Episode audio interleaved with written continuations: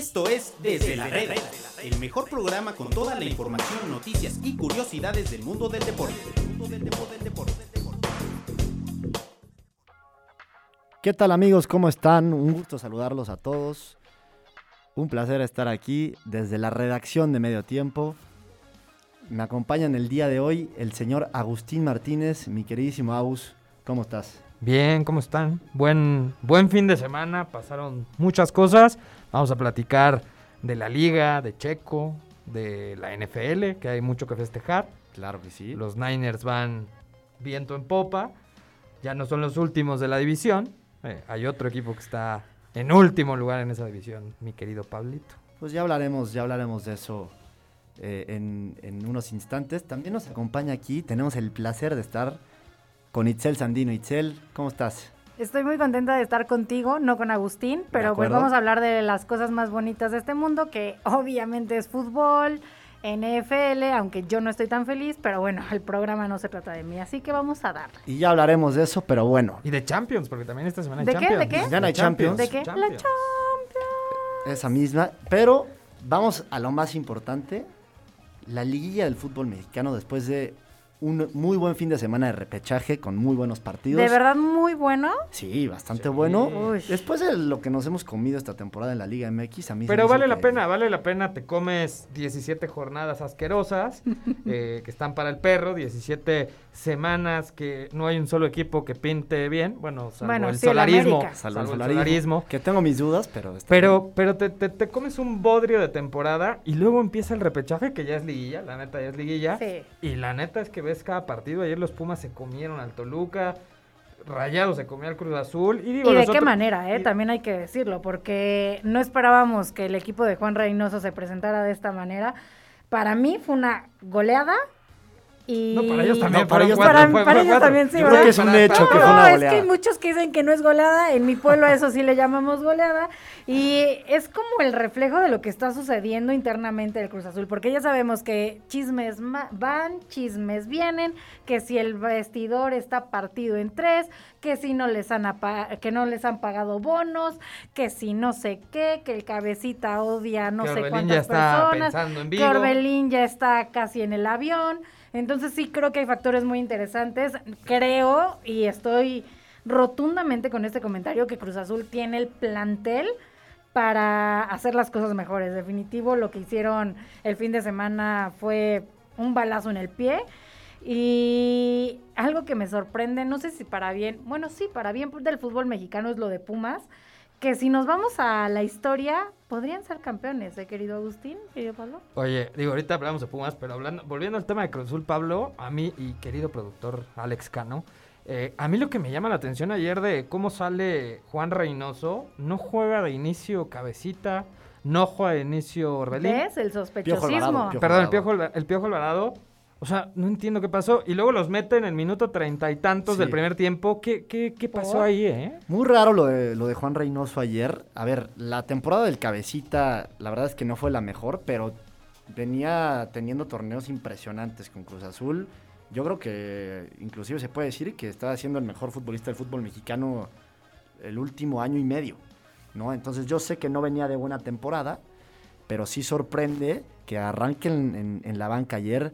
El Piojo Alvarado, después de hacer, de hacer un, un hat-trick ante Pumas en la última jornada, también arranca en la banca. Entonces, lo de Juan Reynoso muy Y- raro. Y, sobre hecho, todo que, hagan el cambio a los 30 minutos, ¿no? O sea, como Sí. que ahí se ve que Juan Reynoso dijo, híjole, creo que la cagué. ¿De acuerdo? Y entonces al Voy minuto a 30 voy a, voy a, mejorar voy a, las cosas. voy a mejorar las cosas. Pero a mí eso es lo que más me llama la atención. O sea, olvídate, tienes toda la razón. A lo mejor no venían jugando tan bien, a lo mejor no hicieron buena semana. Pero el momento que al minuto 30 haces los movimientos, es como que, pues como que públicamente reconociste, oye, creo que no va a poder. Pero, además raro porque iba abajo Cruz Azul 2-0, se ponen 2-1 y parecía que estaban empezando a agarrar ritmo. De hecho, Paul Fernández tiene una clarísima para, para el 2-2. Y cuando parecía que Cruz Azul ya más o menos tenía eh, ya estaba, digamos, compitiendo y ya estaba cerca del empate, es cuando vienen los cambios y otra vez Cruz Azul se viene hacia abajo. Entonces, Ra- rarísimo. ¿no? rarísimo. Rarísimo lo de Juan Reynoso. Rarísimo, pero sí creo que hay que mencionar que empieza el sospechosismo reloaded. ¿Hubo llamadas? No, ¿Hubo llamadas? a ver, a ver, a ver, espérate. ¿Eres Itzel Sandino Huerta? Yo acaso? solamente voy a decir que sí, definitivamente está muy raro. Si los jugadores se ponen en el plan, no me has pagado y no voy a jugar, que mis amigos del fútbol y los profesionales ¿Quiénes de este tus mundo amigos del fútbol, dicen que eso no pasa, bueno, pues vamos a darles el beneficio de la duda. Pero si nos vamos al papel y al argumento que hay, no tuvieron argumento contra Monterrey. Entonces ahí empieza la sospecha de algo está pasando y deben de venir cambios. Ahora, nunca, realmente nunca Cruz Azul alcanzó en este torneo un nivel óptimo de fútbol, ¿no? O sea, después del campeonato, después de veintitantos, veintitantos años, la realidad es que Cruz Azul nunca alcanzó un buen nivel. Eh, también tuvo muchas lesiones a lo largo de la temporada, tuvo bajas. Pero el torneo que se suspendió, también estábamos viendo un Cruz Azul importante, imponente y que lo veíamos aspirar al título. ¿Recuerdan de ese Cruz Azul? Sí, claro. Y también algo importante, hablando del sospechosismo, Juan Reynoso aseguró que este equipo necesita refuerzos de calidad y a la altura de las exigencias de la institución y no solo futbolistas que ocupen lugares bomba. Bueno, es que luego, luego ves a, a lo, lo que pasa con Pacerini, por ejemplo. Ah, bueno, eso Puta, sí. también dice... Y, y también me parece que lo del tema de Orbelín Pineda, que tanto se ha hablado y que está prácticamente ya arreglado con el Celta Vigo, me es un parece que también es, Es un un gran distractor, ¿no? Sí, de- eh, se vienen cambios en Cruz Azul, eh, hay reportes, por ahí cinco o seis bajas van a venir en el equipo de Juan Reynoso, ya veremos, pero sí, un fracaso total lo de, lo de Cruz Azul ayer, y, y sin duda Chivas alguna. que también ya es fracaso, ¿no? Porque muchos están diciendo, no, todavía no es fracaso. Para mí desde hace mucho es un fracaso tote, Chi- porque a mí me vendieron las Chivas Reloaded, las Chivas super renovadas, las Chigalácticas. ¿Me explican en dónde están? Porque yo no las he visto. Es bien complicado eh, entender qué sucede en Guadalajara porque, pues tú ves que tienen supuestamente al director deportivo que pidieron desde el principio, que todo el mundo pedía en la figura de Ricardo Peláez. Trajo a sus Y, refuerzos. y luego Ricardo Peláez ha traído a la gente que él sabe o él consideraba que iba a funcionar. Después, bueno, se viene toda esta novela del año en donde se sabe que, que no es del agrado de Peláez. El Guardiola mexicano. el Pep Guardiola mexicano. Pero se sabe que no es del agrado de Peláez, pero no funciona absolutamente nada en Guadalajara, ¿no? Jugadores van, jugadores vienen. Y las fuerzas Eh, básicas de... no, ¿Qué me hay. puedes decir? no hay. También todo mal. Lo único que saca un poco a flote el barco es la el equipo femenil, porque de ahí en fuera todo está mal.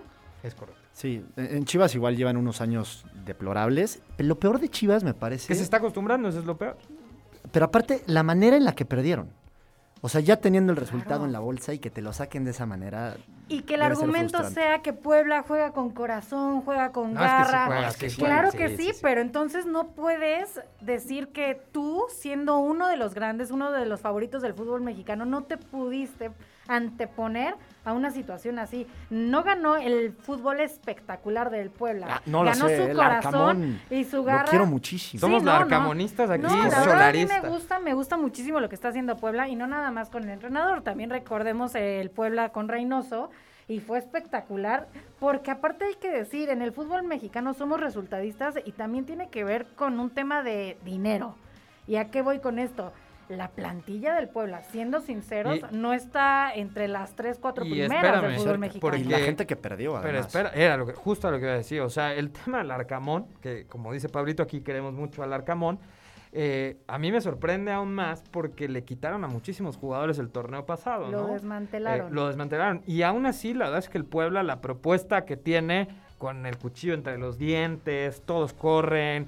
Vamos eh, a ver es si. un equipo intenso. Vamos ¿no? a ver si la pasión, la garra, el amor, el espíritu y todas estas cosas bonitas que ustedes están diciendo les alcanza para seguir. No, digo, no sé si les alcance, pero, pero otro que también demostró ayer que por momentos jugó bastante bien al fútbol y que jugaron con una intensidad y con una garra que yo la verdad no les había visto en todo el torneo, el equipo, los gloriosos Pumas de la Universidad Autónoma de México.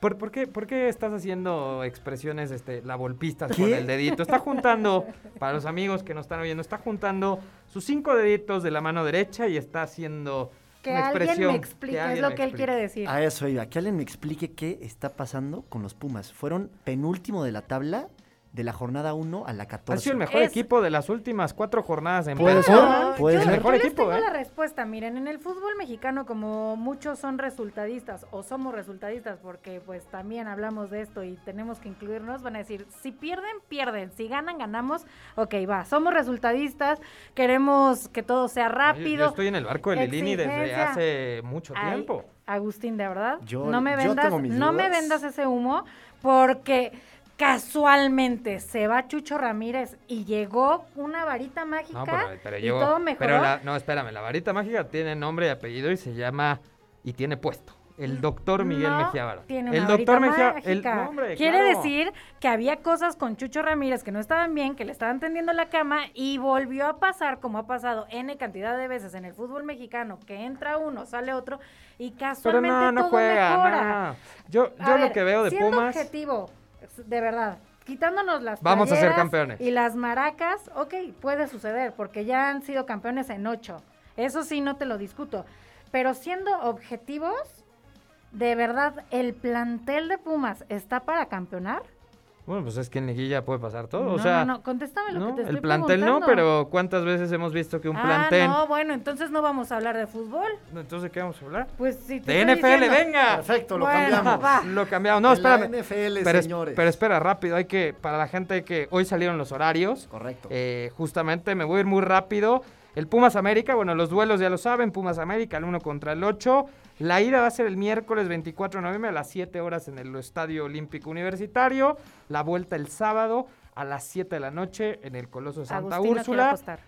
Eh, ahí vamos a estar, ahí vamos a estar apoyando. y vamos a estar a- hablando de ese partido del- en estos días. Después, eh, el Atlas. Pronóstico con- rápido, ¿qué les parece? Voy a América.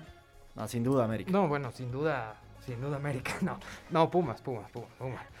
Eh, Es, es que no, es que, es que el América me parece que es, es el equipo que iba a arrasar. Bueno, después Atlas contra Rayados, la ida igual el miércoles a las 9 de la noche en el Estadio Jalisco, perdón, en el Estadio BV BBVA.